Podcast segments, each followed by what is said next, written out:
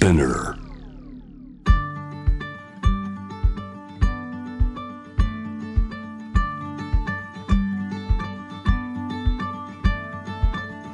福本敦子の聞くコスメ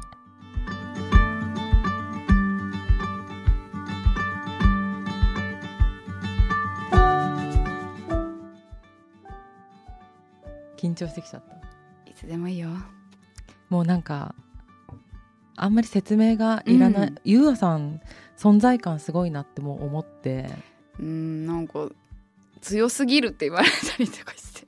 あ言われますか？でだろう、うん、強すぎるんじゃなんかもうあこの人は説明がいらないんだって私もあのここ30秒くらいで悟って、あそうなの？はい、いるとやっぱり存在って感じがするやっぱだから歌とかうん。お芝居ってそういうことなんだって今勝手に納得してたんですけど。あよろしくお願いします、はい、はい。お願いします。あのいろいろ聞いてみたいなと思っているんですけどえ一番最初のところから聞いてもいいですか？えもちろんです。音楽をやろうって思ったんですか？それとも歌手になろうって思ったんですか、ああいい質問ですね。えっと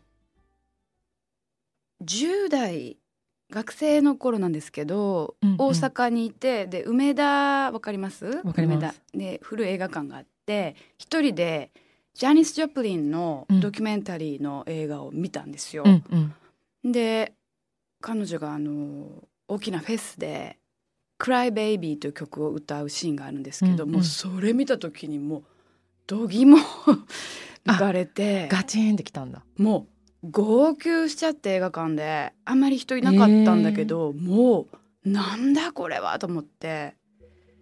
これはどういうことだろうと思ってね。そういうのいいですよね。なんかですね。今調べてから行くじゃないですか。いろんなものを。今ねじゃなくてもただいいなと思って見てみたって感じだったんですか？いえいえもちろんあのレコードとか持ってて、うんうん。ジャニスの存在分かっててでもそのうん。歌う姿って当時見ることはできないじゃない、うんうん。本当に夜中にたまたまなんかそういうマニアックなさなんかうん番組とか見つけて録録画したりとかそういう世界だったわけで、うんうん。まあ、見たかったんだよね。だってまあ、うん。映画がものすごく好きなあの美美大に通っていてもう本当に映画ばっかり見てたんですよ。うんうん。まあ、そういう流れで見に行ってでもびっくりしちゃってであそうか。この世界にはねこうステージに立つ側と、まあ、見る側と分かれるよなっていうか、うんうん。そういう意識を持ったのうんね。うん。だって日本でね昭和でこう生まれて育ってきてテレビ見てさ、まあ、歌謡曲聴いてさなんだろうこうセットアップされたなんか作られた、うん。こう世界っていうものもの方がどちらかというとたくさん見てたわけでしょ。うんうんでもなんだろうこの人は一体と思って、衝撃だったんだ、うん、う歌ってるんだけどなんだろう。歌に見えないというか。はいはい。もう本当にこうソウルだよね。こう魂がみ目に見えないんだけど、まあ、こもっている歌っていうそれこそ存在ってことですよね。そうですよね。うん、それが大きなきっかけだったんです実を言うとね。19とか819か。あじゃあうん。その頃ぐらいにもう、ああって思ってその前が私ちょっと思ったんですけど、はい。なんか中学校とか行ってるウーアさんちょっと想像できないなと思って、本当に、うん、部活少女とかだったのかなみたいな。あのね小学校までは部活少女だった、そうなんだ、うん、ある意味クラブキッズだったんだはいけど、はいはいうん、で中学入ってやっぱりいろいろ意識が芽生えて、うんなんかちょっとそれていったんだよね。もうちょっとこうぶ 文化文化系っていうか。うん。でも一応入ってたけどねクラブで。陸上部だったのね。なんか新鮮ですね。なんか私はそう。90年代だったかな。なんかたくさんうん、ミュージックビデオを見てたんですよウーアさんの。ああ多分中学生ぐらいだったんだと思うんですけ本ど、当？うん。あの時期ってなんかこう群れないかっこいい女の人たちというか、うん。女性の歌手がうん。多かったような気がして私がそれを好きだったからそっちを見たのかもしれないけど、うん。いろんなミュージックビデオでえーこの人かっこいいなと思って、うん。なんか他の全部独特じゃんって思った覚えがあるんですけどなんだろう世界観がうん。なんか歌の中に自然も感じるしはい。だけどなんかこう他にない感じがするなみたいな、うん。子供だからうまくこう表現できないですけど、うん。思っててはい。陸上部がちょっとあんまりながらない。そうよ。でなんか中学校ってなぜか音楽かかるのね朝。なんか覚えてる？ジャッキー・チェーンがかかの映画の音楽かかったりとか。で「スカイハイっていう曲あるのね。うんうん。チャーチャカチャカチャ。チャーチャチャチャチャチャってあわかるわかる？はい。これに合わせて桃上げしてたの。わかる？陸上部の。チャー。チャカチャカチャーっつって。チャチャ桃上げしてね。ヘルシーな。ええ。ヘルシーな中陸学生。上部ですからね。そうなんですね。はい。えそれで映画を見てうん。もう歌に行くぞってなったんですか？もうその後って。うん、ただね、なんだろう、生き方がわからなくって、そうですよね。はい。あのーなんだろう、しばしね、どうしたもんかなって、う、うん、しばしね。うん。ただね、私、実を言うと、お名前が、香りって言うんです。はい。本当のお名前、うん。で、歌を折るって書くの。えー。うん、だからね多分もうずっとこう無意識というかなんか歌っていうものが決して遠くはなくてうん。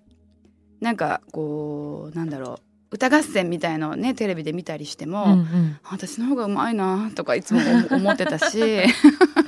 えあのご家族にそういう歌をやったり、いや全然いない全然いない。私母と2人だったんですけど、うんうん。全く歌を歌うようなタイプの。音楽が流れてるお家でもなかったんですか？うん。一人っ子で。そうなんですね、はい、もう自分でレコード買いに行って自分でかけて自分で調べて。でもまあうん。好きだったんだ、じゃあ音楽というか。歌が？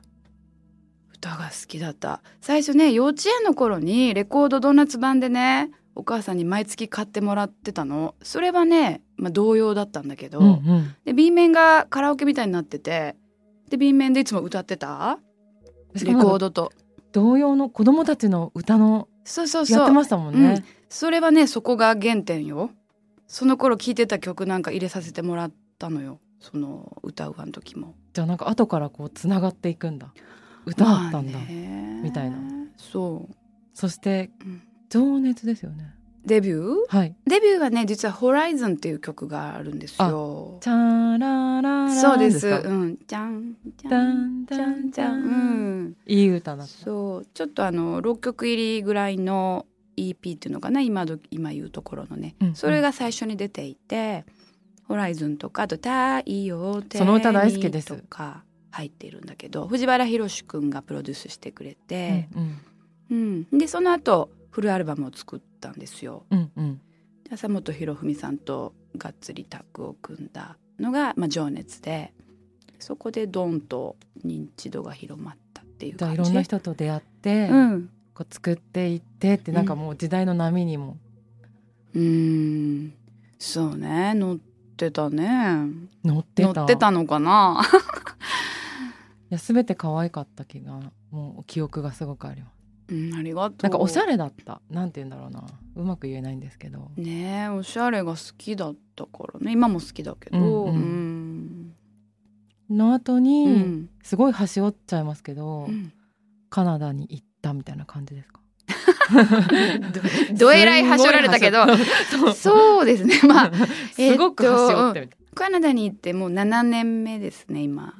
あでもまだ7年目なんでうすね、んうん。あその前にそうか沖縄とかがあるんですそう沖縄3年半いたりとか。じゃあ日本で東京でもうそのすごく忙しい時期とかもあったと思うんですけど、うん。それでももう場所を変えていこうみたいな感じだったんですか？なんかうん、場所を変えたいと思って変えてたわけではなくてなんかその起きるんだわね。う 動かなきゃって思うようなことがね。うん。面白いですね、そうそう。でも気持ちはすごくわ術後から入る感じがすごいいいですね。うん。起きるんだわねって。そう。あんまりもともとこうなんていうのかな変わらないところにずっと暮らすっていうような感覚が備わってないというか母とも結構引っ越ししてたし、うん。関西でですか？そうですね。だからなんだろうな。だんだんとねもう地球がホームだからいいやと思ってうん。大きくな大きくなった。そうなのてかあんまりこう高層ビルの上とかには住めないかもしれない。私もそれはちょっと難しいなと。えこうしようって思うよりかは、うん。怒ってくる感じですか？いろんなことが。そうだね。なんかおそらく外からはすごくこう決めて向かってるように映ってる気がするけどどうなんそんなことないんですよね。すごく悩むしうん。でもその曲とかを作ったり例えはいばその衣装とかこうビジュアルを決める時とかは迷わないとかはありますか、いやめちゃめちゃ迷いますよ。そうなんだ、うん、そうなんだ。どうやって出来上がっていくんだろうと思って。やっぱりほらいろんな方とねセッションがあるんだけれどもこれまでのイメージを持ってるよね皆さんね。持ってくるじゃない、うんうん。だからきっとウアだったらこうかなみたいなのがあるんだけどでも意外とやっぱ自分の中では次はこうしたいっていうのが前とは違いたいっていうのもあるわけ、うんそこのいつもこう伝えるのが、うん、時間はかかります。あとは一回見ちゃうと、うん。あの結構ウーアさんのうんビジュアルじゃないけど歌とか世界観がうん。印象が私もやっぱり強いから、うん。その新しいものができた時に、うん。自分が古かったのかって気がつくのに時間がいるって思った。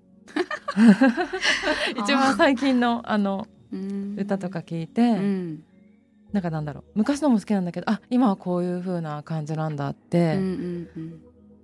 やっぱふわって柔軟になれた方がいいなと思いました。ああね。柔軟でいたいよね。なんかそうやって変わっていくものなんだなじゃないけど、うんあこういう感覚でいろんなことを決めてるのかなっていうふうに勝手に思ってたんですけど、うんうん。なんか新鮮でありたい。相手に新鮮でありたいという意味ではなくて自分が自分に新鮮でいたいんだよね。うーん。うん。でも迷うよね。迷った時には行くかっていうタイプかな。やめとくかっていうよりは行っとくかっていう感じ。あの歌をやろうっていうのとはまた別で、うん。こういう自分になりたいなとか、うん。こういう家族はじゃあこうこのぐらい持ってとかこの、うん。こういう感じで暮らしたいみたいなのは漠然とありましたか？今の感じになるまであー漠然と。うん。そうですね。なんだろう。もう50ですけれどもでもやはりなんていうのかな。コミュニケーションとかっていうところではまだまだ未熟なとこあるしたとえ家族といえど夫婦といえど。ねえだから漠然と。そうね。ないとは言いにくいけどなんだろうな。環境を探してていたんだよね。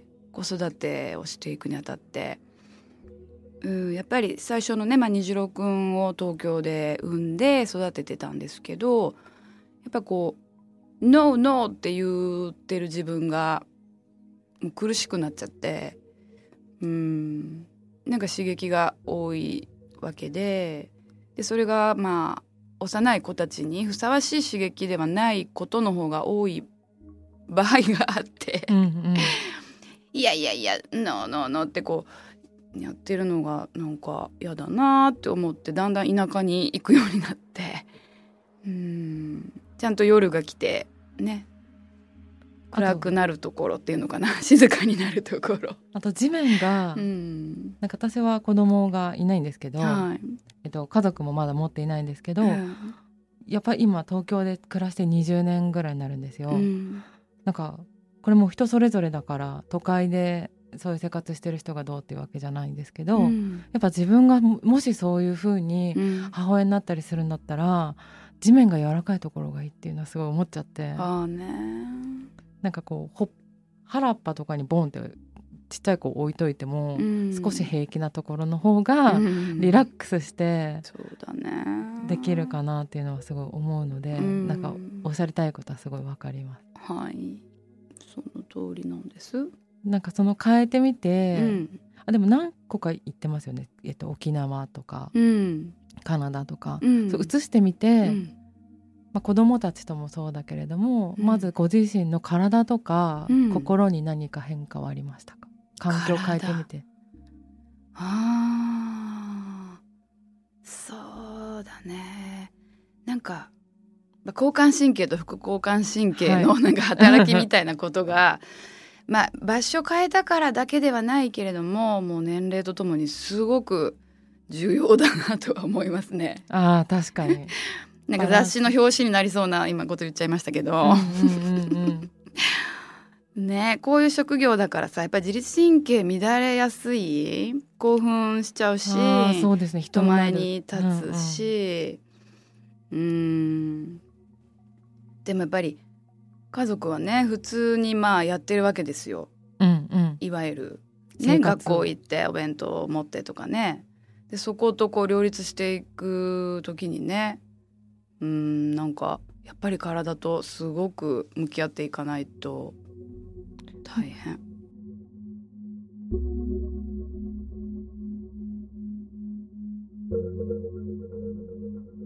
なんかもうあの最初の方のうん。ご家族持たれる前ぐらいからの歌を聴いてると、はい。でも全部にこう自然みたいなことがうん。割と入ってるような感じが私はしてたからもう太陽っていうところからええ。だからなんか割と自然をこう求めている方なのかなって思っていたんですけど、うんそうね求めてたのかもしれないね。なんかわからない。もう最初からそういう言葉は入ってて。ただその記憶っていうのが私が私と思ってる部分だけとはちょっと思えなくなってはいっていた。だってないんだもんそんな経験。うん大阪の結構ダウンタウンで育って、うんうん。全然田舎で育ってないんですよ。そっかそっか、うん。だからなんていうのかななんかこう人の持つはい。原初のなんか記憶というかなんか部分もあるし、まあ、またはその自分が見てきた映画だったりそのアートの部分からものすごく影響は受けててうん。詩を読むのも好きだったし、うんうん。うんなんかまあこの間のアルバム「Are You Romantic?」っていうタイトルだったけどロマンティックってまあ恋愛のことでよくね比喩されること多いかもわからないけど私にとってのロマンティックってなんかやっぱ自然がすごくコミットしてる場合うんなんだよな。うん。まあ、意識してたかそうかはわからないけどでうん。もなんかこう求めていたというか自然にそうなったっていう感じなんですかね。う。ん。自然に。そうだな。でもいろいろ葛藤してましたよ。なんかそのもう私私って歌いたくないなと思ってこうどんどん俯瞰するような目線にはい、憧れてうん。意識的にそういう風に作っていた時代もありましたし。最初は私私そうだね。やっぱり表現って最初はさ自分の中にもう蓄積されたものをバーッと吐き出す作業になるじゃない、うんうん。うん、だからやっぱり「あなたと私」っていうところにすごい特化して歌ってたと思うのね。そうなんだ。聞いてる側からするとわからないけどそうなんあですね。そうね。いわゆるラブソングっていう風なあ歌詞じゃないもんね私の歌詞って、でも結構ね初期の曲なんかはもう誰との恋愛だとかはっきり言えるぐらいあるんですよ具体的な。なるほど。だけどもっと全体な感じもすごいありますよね。ああそうそうなんか大きな愛について歌ってるっていうふうによくファンの方にも思っていただいたりしてそれは別に間違いではないんだけれども。うんうん。うん。でもなんかやっぱり人ってその特に日本人ってその四季があってさ、うんうん。そその時の空の色とかどんな葉っぱの色してたとかどんな香りがしてたとかどんな服着てたとかなんかそのやっぱり環境と感情をこう結びつけてこう表現するものじゃない、うんうん。昔からね和歌とかでもそうじゃない？なんか季語が入っててみたいな、うん、そういう方が好きかな。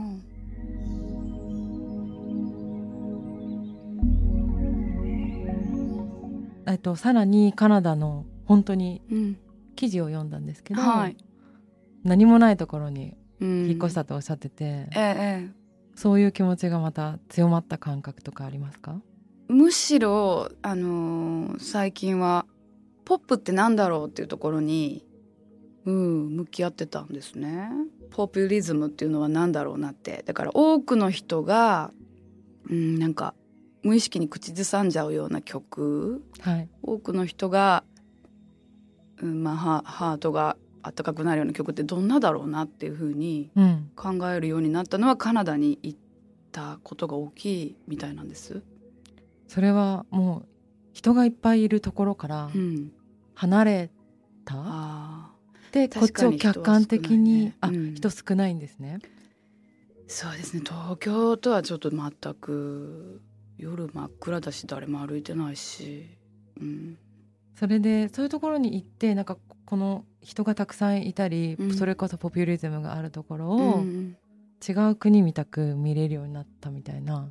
あ感じあ日。本をっていうことですか？そうですね。み日本をうん。も含めて。うんうんうん、そうなんですよ。なんかまあもちろんちょっとその場所を見つけてそこでこう暮らしを作っていってある程度整ったっていうことの、まあ、うん安堵感もあって、うんそれであとはそのあちらにいるとウーワってね名乗ったところで誰も知らないしなんか「え？歌手なんだ。歌ってみて」とか言われて「えーみたいな「きっと涙は」とか歌ってもさ、うんなんか「シーン」みたいなね、うん。なんかわかんないけどやったことないんですけど。なんだろう私ってって。私は誰？ここはどこ？っていう感覚がもう本当に、うん、34年あったんですよね。でもある意味ちょっと気持ちよさそうっていうか。そうよ。すごく気持ちいいのなんかゼロ？森の中でいつも知ってる森な気がしていたのにある日急に迷子になった時にちょっとワクワクしちゃう感じってあるじゃない、うんうん。はっとダイレクションが分かった瞬間になんか「はあ」みたいな「うんうん。あっちがそこじゃん」みたいななっちゃう感じの、まあ、逆っていうかその「うわなんだっけここ」みたいにうん。なっちゃうその新鮮さっていうのにほんと34年うーそれを三昧していてうんでそっかじゃあ UAってなんだろうって。 UAっていうもののアイデンティティとまあ私自身香りとしてのアイデンティティってやっぱちょっと違うわけですよね、こうスケールが、ね。場所も。うんうん。うん。やっぱりこう見せる部分だし UAっていうのは、まあ、自分がクリエイティブできる部分でもあるわけで。うん。もちろん隠せないものいっぱいあるとは思うけれども、うん。うん。でなんか日本のポップミュージックっていうのも離れてみてすごく面白く思い始めたんです。なるほど。実際にこの近年って本当若い世代のはい。私よりっていう意味ですけどとっても面白いじゃない、うんもう本当いろいろ出てきたしボーダーラインがこう薄れてきてるっていううんうか、んうん、ですごいこう日本のポップシーンにこうリスペクトも生まれたしでそのウーアってなんだろうっていう風なまたこう原点に帰るような、ね、きっかけ体にいてなってやっぱりもう、ね、年も年だしなんか喜んでもらってねなんぼみたいな なったんですよ。なんかその、うん、なんかすごい哲学的な話から入ってすごいご近所感な答えですごいいいですね。まあ本当ね。うん。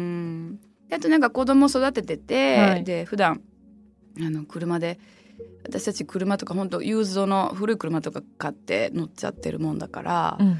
なんかこうオーディオとかも全然ダメなのね。うんうんうん。でずっとラジオしか聞けないんですよ。うんうん。で犬も乗ったりするからもう CD とかもなんかなんか砂とか入っちゃうみたいで全然もう出てこない。CD とか入れたらもう傷だらけになるとかなっちゃってて、それでラジオを聞いてるとまあアメリカとか UK の、ねはいヒットチャートがまあメインだと思うんですけれども、面白いんだよね。なんかそういう風に日本で思ったことなかったのよね。近すぎたんですかねいろんなことが。まあなんかいい意味でそのオタクだったんだと思うのよ。うんううんうん、私はき好きなのねこのオタク文化が、うんうんこれが日本だと思うし島国だから当然だし掘り下げたいよね、うんでもそれがなんかなくなっちゃって。うん。うん。うんもっとで軽くなった軽く、うん、そうね。軽くっていうのも全然間違ってないと思うし。で子供たちがその今7歳11歳14歳っていうのがいるんだけれどもそばに。もちろん虹郎君もねいるけど、はい。彼はもう東京で自立してるから。うん。でその小さい3人と、まあ、ラジオ聞いてて彼らがそのキャッチして歌い出しちゃう曲。うんうん。その感じをまあずっとね意識しなくてももうね感じちゃうじゃない？なるほどみたいな。うんうん面白いねポップミュージックってね。で年を取ってさふっとそれがラジオからかかった時にバーッといっぺんにそのある日の記憶とかがさ蘇ったりとかするでしょ、その時の自分のこととかうね、ん。なんかそういう曲にまたなんか憧れるようになって。うんなんかあの聞いてみるとこの「ああいうロマンティック」を聞いてパッて思ったんですけどやっぱり自分も昔の曲のイメージが強いからか、うん。なんか前はこうちょっと憂いがある感じが、うん。あとその宇和さんの声と、うん。まあ、ビジュアルがおしゃれな感じとあかっこいいなって感じだったんですけど夜なちょっと夜なイメージだったんですよ。ええ。でもああいうロマンティックあれこれなんかあ夜が明けて朝が来てなんかこう軽やかな、うん。移動中とかバスの中とかその日常の風の中に入ってくよううんなうんうんうん。音だなと思って、うん。これがまあそれか私の感じ方ですけど宇和さんのポップというか、うん。そういう感じなのかな。ちょっとなんかこう明るく軽くなった感じがする。エアリーでした、なんか、うんうん。なるほどそうまあオープンですよね。そうですようね、ん。だから面白いもんですよね。やっぱり意図しないとならないんだなっていうかさ。うん。だからまあポップしばらくやっぱやりがいあるっていうかみんな皆さんすごいなってやり続けてる方々もね。うん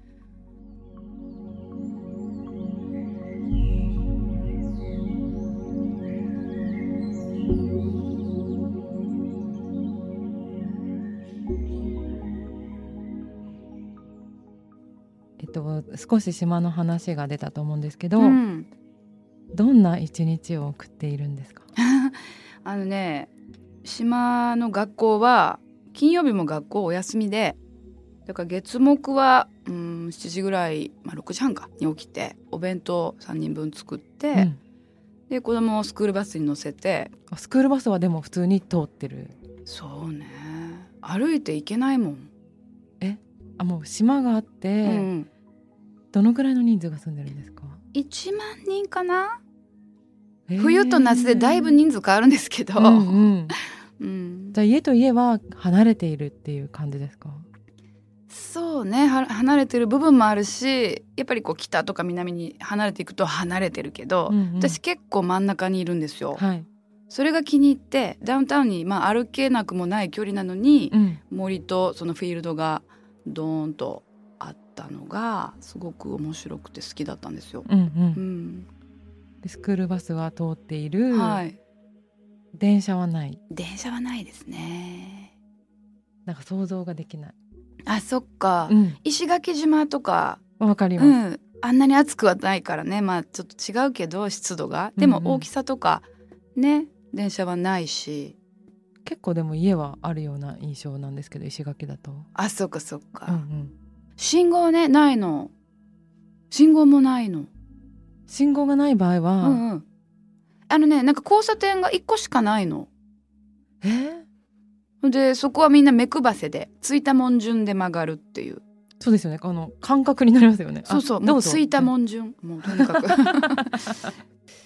うんでもねど田舎とかじゃないのよね。こうそういうふうに意識的にそうしてるっていう感じ。その環境保護のあの意識がすごく強いからルールがたくさんあって、まあはい。ルールって言い方すると堅苦しいかもわかんないけどやっぱり守るためのルールそうだね。人ってねルールがやっぱりないとねどんどん行ってしまう部分もあるだろうから、まあ、ルールがしっかりしてて。で私ファームランドに住んでるんだけど農地に、ちょっと緩いのね農地だと、それも気に入って農地にしたっていうのもあって。こうレジデンシャルとかだともう家は一軒しか建てちゃいけない。どんなに広くても。ででもファームランドだと例えばバーン建ててもいいとかキャビンも建ててもいいとか、うんうん。うちも家も3軒建ててもいいっていうのもあったりしてなんか条件が変わるもんだから。でも農業やらなきゃいけないとかもあるんですか？っていうわけじゃい。やらなきゃいけないってことは決してないです。その農地に住んでるからといって。なるほど、うん、あのファームステータスって言って本当にその農業で生計を立ててるかって証明をしないと農家にはなれないから、むしろそれを証明する方が大変。そうですよね、うん、だからうちらは本当自分たちのためにやってるだけですね。その脳的な部分は。食べ物ははい。もう自分たちでご家族で作られたものを食べてるんですか？夏場はね結構取れるけどでも冬は全く難しいのでそうですよ。雪も降りますか、雪はね1回2回降る感じです。うん、カナダの中の言えばなんか沖縄みたいなエリア？随分緯度は高いんだけど。すごいわかりやすい。そうなの。カナダの沖縄に住んでるって言われたらあなるほどってなりますね、うん、でしょ、うん、で朝起きてスクールバスが来ました、はい。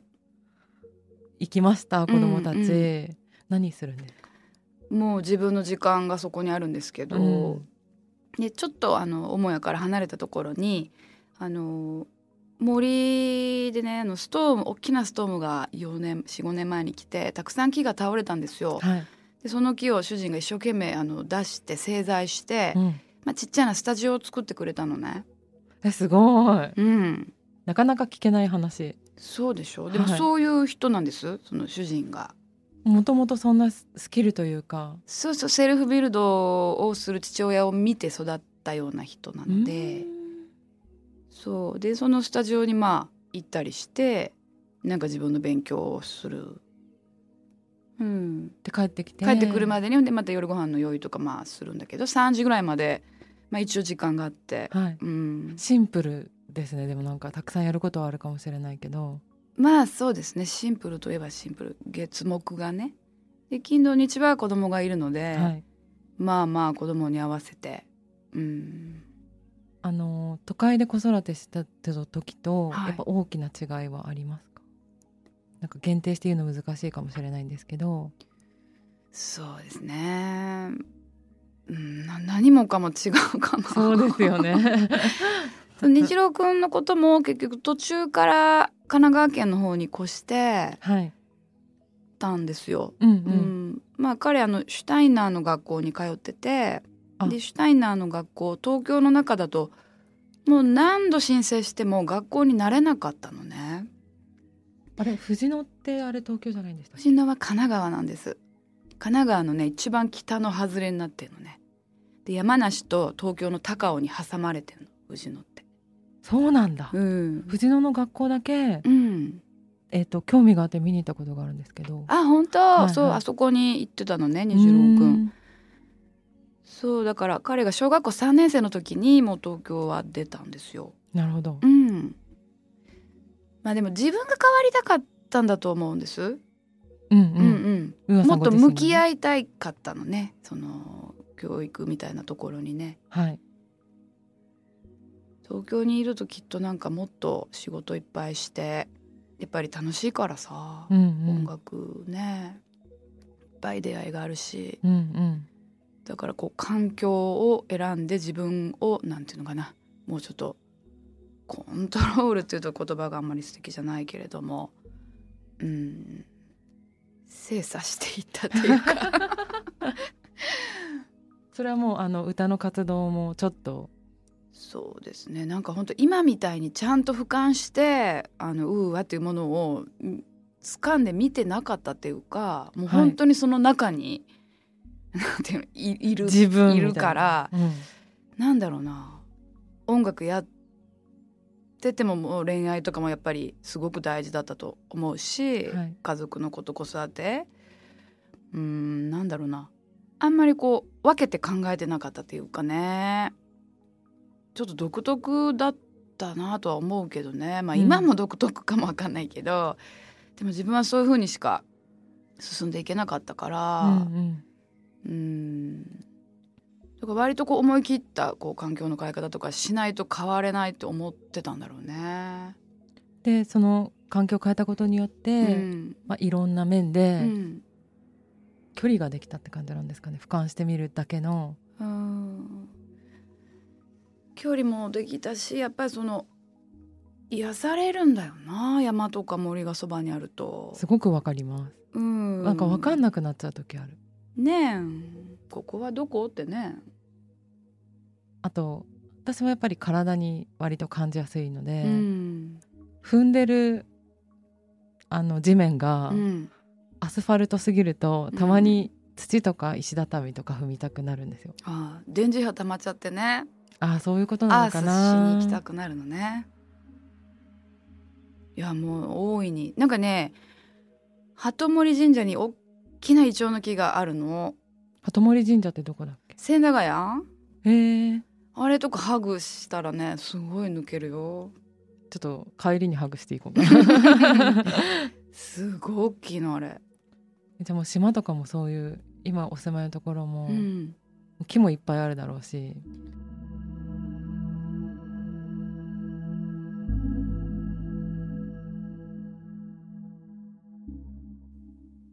なんかほんと最近目が悪くなっちゃってねあれだけどじーっと見てたらもうほんとどこまでも星ってあるのね。隙間ないぐらいあるのよね星って。本当は。ジンマシンみたいにあるっていうかジンマシン隙間があるじゃない？こっちで見る空って星と星にね。ありますね。でもないのよね本当は。ものすごいあるよね、そうなんだ。うん、うわーって怖くなるぐらい結構すごーみたいな。なんか違うパワーですよね。なんか都会にいる時のうん夜は、でも昔よりはマシだなと思うんですけど、うん違う刺激っていうか喧騒とか人の動きを感じるけど、うん何もこう人がそんなにいなくてジンマシンみたいにいっぱい星があるの見てたらそれはそれですごく大きい力を感じるっていうかうんもうなんか最近あんまり改めてそういうの感じるなーとかそういうのやってないけどね、ただまあ結構野生動物もねいるしあのー猛禽類とかたくさんいて例えばあの頭の白い白頭ワシとか、はいああいうのやっぱりもうたまらない気持ちはしますね慣れないっていうかなんか「わーお!」みたいな。でうちの鳥とかあのまあ聞こえよく言えばフリーレンジで飼ってるんだけど、はい。まあ、全く柵とかなしで鶏とガチョウを飼っててでアヒルもいたんだけど、うん。アヒルなんか食べられちゃうってね。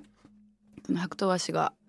結構あのうちが、うん、なんていうかなもう目が届かないエリアがあってで池を掘ったのもだいぶちょっと遠いもんだから分かんなくて、で子供がなんか「あれ？なんかボールドイーグルがなんかやってる」とか言ってたんだけど「うん。あ本当?」なんつってあんま気にしてなくて夜ご飯作っててね。でアヒルダッククープに入れなきゃなんて言ったら「いない いない」っつって探してたら綺麗に食べられてて骨しかないみたいな。うん。もう見事にないのよ。こんなに綺麗に食べるんだったらまあなんかねそれは寂しいけれども、うん。なんか遺体がドーンってあるとなんかものすごい切ないじゃない、でもうんないみたいな感じで、うん。ごちそうさまって感じになってるからまあアヒルもなんか飛べない鳥じゃない、はいはい。ボールドイーグルに食べられて、うん。今空高く舞い上がったんだなみたいな。ネイティブアメリカンの神話みたいな。手合わせちゃったりしてバイバイって空に手振ってね。なんかすごいちょっと想像に超えた絵本の話みたいな。とボールドイーグルのことはねなんかいろいろあってであのカナダにはファーストネーションっていう人たちがいてあのネイティブアメリカンのカナダバージョンなんだけど、なんかたまたま知り合いの知り合いでねファーストネーションの方が遊びに来てくれて、うん。まあ、お土産ってわけじゃないんだけど実はそのボールドイーグルなんていうのは絶対捕まえたりしちゃいけないのねその環境保護の問題。で、もしこう死体なんていうのを見つけても、まあ、保健所的なところに届けて決してその持って帰るとかはいけないんだけれども、でも彼らには権利があるのね。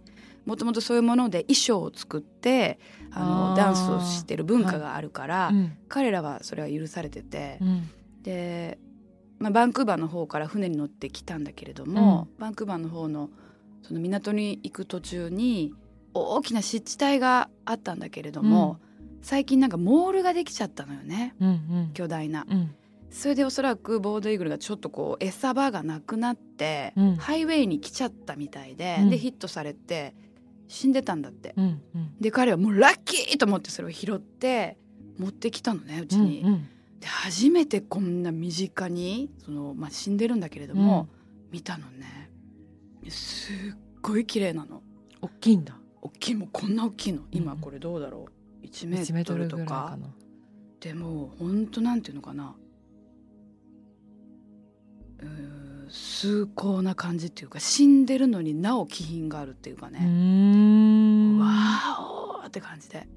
でも彼はいる部分あの必要な部分はなんか顔の部分と羽の部分と尾っぽの部分だったわけ。うんうん。でちょうどなんかその年はその彼らの部族にとってボールドイーグルの年だったんだって。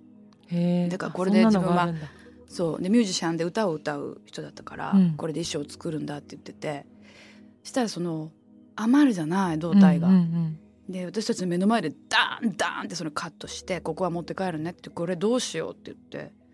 でうちのの畑ねまん丸なんだけどそのセンターに埋めさせてもらってそのバディの部うん。う分、それがなんか自分の誕生日の前の日だったりしてね偶然。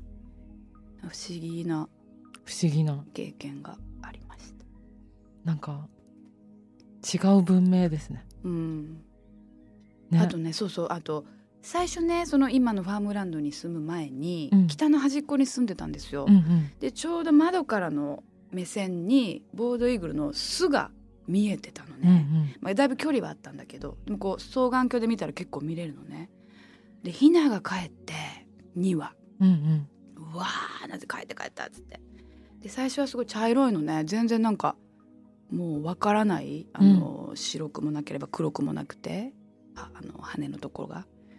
そうで茶色い2羽がねこうずっと練習して親から餌もらったり飛ぶ練習したりするのもずっと見たことあって、うん、すごい話が。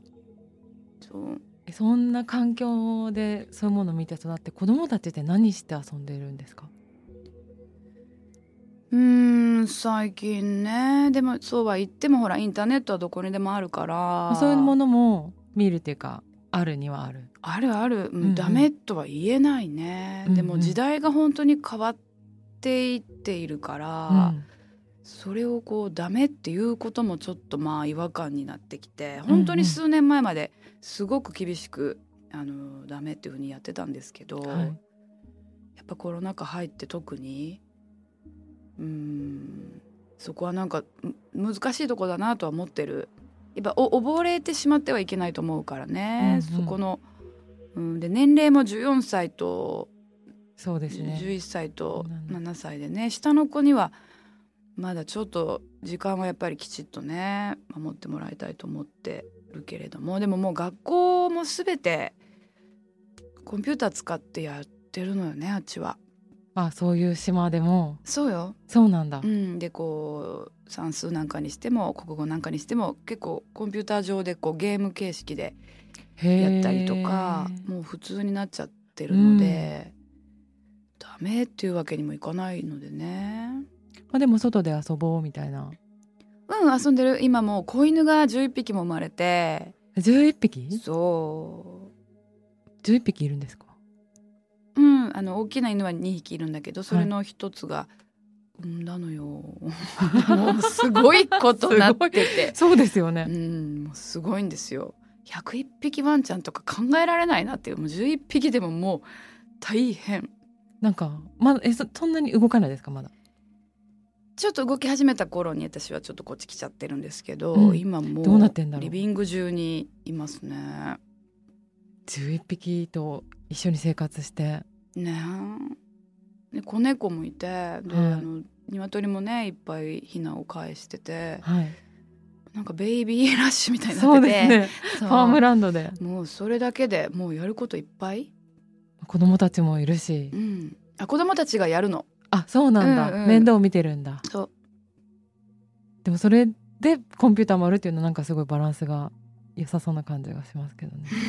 ヒューマニティとうーん。ねえでもまあまだまだなんだろうな。こうちゃんとね、うん、導かせていただかないといけないとは思ってるけれど、うん、勝手にさせたらやっぱり虫と一緒で光の方に行っちゃうっていうか その画面にビカビカっとした画面に。やっぱり行きますよ。ほっとくとね。自分がどうだったかなっていうのにちょっと比べられないですけどね。なんか時代も全然違うから。確かに。うんね。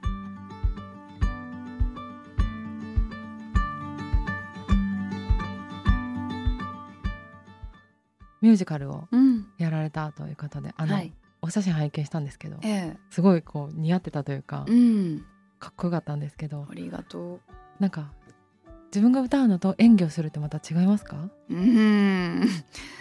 あんまり演技をしたっていう感覚じゃない。感覚ないんですけど、はい。そういう設定だったからもう本当にずっとライブショーを行っているという設定のストーリーなので、うんうんうんうん。まあ、ストーリーがないようなものなので、なるほど。もうん、演技っていうほどのものじゃなかったんですよ。うセリフっていうよりかはもうん。う歌うみたいな感じですか、そうですね。あの音がないとこで喋ったりは全くないです。なるほど、うん、曲中で自分はちょっとアドリブのようにして観客とちょっとこうコールレスポンス的なことをやる役だったんですけど、うんまあ、そこは一応セリフではあった。なるほど、うん、でもなんか、うん、ううわちゃん流でいいっていうふうに亀田さんもうんうん。総合監督の亀田さんがはい。おっしゃってたし、まあしっかりとしたとこなんていうかな。筋の分かるとこだけは守ってやってたんですけど、うん。はい。じゃあもうライブとはまた違うかもしれないけどご自分の、うん。うんまあちょっと感覚的には同じような感じというか。そうですね。うん。すごく近い、ただまあ曲自体がやっぱりアレさんの曲で「Spirit in the Dark」という曲だったんです。それをこう1 2 3分かけてジャニスとセッションしたりするシーンだったんだけれども、うんうん。まあ自分の中ではそういうのはないのでう、んうんなんて言うんでしょうね。ハードルはそれなりに高かったです。うん。でミュージカルというかそういうものもはい、やりたいみたいな感じはあったんですか？あそうミュージカルに興味があったんですよ。なるほど、うん、あ昔からですか？いえいえ近年突然、そうなんですね。はい。まあ、きっかけはあの虹郎くんが「ウエストサイドストーリー」に出て、はい。ミュージカル見に行ったことなかったんですうね。ん。でまあ見に行くじゃないですか。はい。でえー、なんて思って、うん。でちょっとなんとなく自分がステージ側にいる自分っていうのが想像できちゃったんですよ。うんうん。うん、そうそう。じゃあ。あありだななんて思ってて、うん。そしたらもう声がかかって。ちょっとしばらくくしてうん。でワオと思って、うん、いいですね。はい。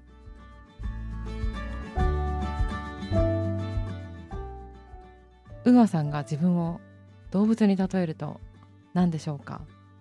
例えるとよりこうなりたい的なだったら言いやすいけどね。なかなか客観視できてないんだよね、なりたいのは何ですか？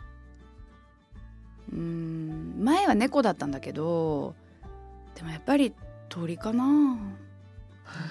と飛べる鳥ね。鳥がすごく影響してるんですよ。なんか私のインスピレーションに。なんかビジュアルというかうん。見てるとはい。それは少し感じます、そう。特にまあ10年15年前ぐらいは特にそういうのをもう表現としてもやってたと思うんだけど、はい。まあしばらくもうそんなことなかったの、うん。でもまたこのね1年ぐらいで鳥とのねなんかコミットがすごくってね、すごい励まされるの、励まされる、うん、まあまあ勝手に励まされてるんだけど、はい、姿にってことですよね。生き様というか。すごくそばに現れるのよね。面白いですね、うん。さっきのお話みたいにってことですか？そうよ。で明治神宮よく散歩するんだけど朝方、うんうん。で最初はコウノトリだって思い込んでたんだけど、まあ、よくよく見たらあの白鷺だったんだけどね。うんはい。可愛い子がいてね。何度も会うのよね。でわあもうよかったと思ってふっと歩き始めたら目の前に今度あのフォルコン小さい鷹がパーンって止まって、うんもうそれは絶対間違ってないと思うの。うんペレグリンみたいななんかちっちゃいまあ子供だったのかもわからないけど止まったりとかするのよね。寄ってくるんだ鳥たちがいや寄ってきてるっていうとちょっとあまりにもね 自己中な感じですけどなんかうん鳥がで今いるあの滞在してる、まあ、エアビなんだけどそういうのでもねそうそうなんかベランダに来ちゃったりとかなんか鳥には本当に助けられてます。ありがとうございます一回で理解できる感じじゃないと思った。その島の生活とか私は見てないので、たくさんもうちょっと聞いたらあそういうことかって分かるような感じ。なんか少し遠い話のことのようにこう感じたけれども、すごい聞いてて面白いなと思いました。うん。ねもう本当にだから森が森らしく森だらけなんですよ。えあのすごいああの変なこと聞くんですけど、はい、洗濯とかどうしてるんですか？洗濯は洗濯機で。普通に。はい。なぜならば5人分だしもうめちゃくちゃ汚れるんですね動物飼ってるから。そうですよね。はい。もう私白とか絶対着れないし。もうそこは普通にピッピってこうやれば回る。都市生活私やっぱイメージしああでねあの冬場とかもう雨がものすごく多いんですよ。独特の気候なので、まあ、シアトルとかポートランドとかあの辺と同じような感じなんだけど、はい、農地で雨多いってちょっとこう大変そうですねぬかるんで。そうね。だから乾かないからね。だからドライヤーも使えますよ。じゃあお家の中はまあ普通のお家って言ったらあれだけど。そうそう。最初ねテント張ってうん。でトレーラーハウスを先に建てて、うん、そこで何年間か住みながら汚いボロボロだった母屋を、うん、まあリノベですよね、はい、うん、したんですよ。でコロナ禍入って時間がぐっとできてドドンと進んで2020年の5月か6月くらいから母屋に暮らすようになって。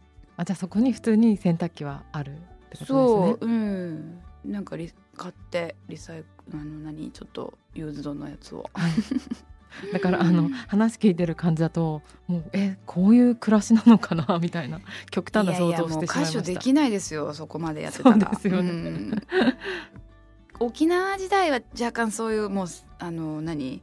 掃除機とか買わないみたいな、はい、やっぱいろんなショックが強すぎたんであそういうできるだけやらなきゃみたいなそういう時代もあったんですね。うん、もう吐いてた一生懸命。その時も森の中に住んでたんです。か。えっとね森には住めないです沖縄はハブがいるから。なるほど。じゃあ北の方ではなくて？北の方ですやんばるですけど、うんうん、まあいわゆる人が住むエリアに。はい。かなか沖縄で森は まあいますけどねどうかな、まあ、例えば森岡直子ちゃんって言って自然農をやってるあの福岡正信さんという人の弟子だった方なんかはもう本当、まあ、森の中ってわけではないけれどもまあこうバーッと開いてね森をね。あの奄美とやっぱり沖縄はその森の中っていうのは入るものじゃないっていうかねそういう風になってるから守られてる。うん。またお話を聞かせてください。ああもうぜひです。いつでも帰ったらどういう感じになってるんですかね？なんかクリスマスとかってあるんですか？普通に。めちゃくちゃありますね。もうあっちの人たちはもうクリスマスが最大の盛り上がりなので。でもアメリカみたいにこう家をデコレーションするみたいな。あします。あのやっぱ暗いし夜が長いからみんなそれもやっぱりね、はい、寂しい気持ちになるからやっぱこうちょっとライトアップするんだよね。あのなんかこうゴテゴテのライトアップする家とかあるんですかね？もうありますね。そういうとこもあります。うん、でもなんか基本やっぱりその環境保護の、ね、意識があるから当たり前にね、うん、トゥーマッチな感じは決してないんですけど、うん、なんかその島に住んでる人たちの子供たちのお父さんお母さんってなんか会社に行くみたいな感じじゃないんですかね？会社どういう働いてるんだろう。ないな会社っていうもんがなんか見当たらないですね。そうなんですね。もう家だけ家と商店、まあ、なんかみんな大工だとかその商店っていうのもないんだよな、まあ、ダウンタウンにこうお店があるけれどももうほんと4時5時でピタッと閉まるし。じゃあ外食とかも。あレストランはね多少あるけど、うん、ただ私はやっぱこう日本でねこのおもてなしをね楽しんできてしまっったせいか、うん、全然楽しくないんですよカナダのレストランなんかも。物価も高いしね今ね。そうなんだ。とか家で本当に新鮮なものね、あのー、作れちゃってる友達同士とかでポットラックして、うんうん、うん、そんなんで十分美味しい。みんななんかワインとかも作ってるし肉もやっぱり自分とこの肉なんていう人もいるしすごくみんななんかね器用なんだわああいうとこで暮らしてる人たちって。うん。もうほんと自分がいつも未熟だなって思うばっかり。うん。これはもうちょっと行かないと分かんないね。いつか行ってみよう。なんか頭で考えてもちょっと分かんないなと思って。うん。はい、はい、ありがとうございます、ありがとう。またぜひ来てください。はい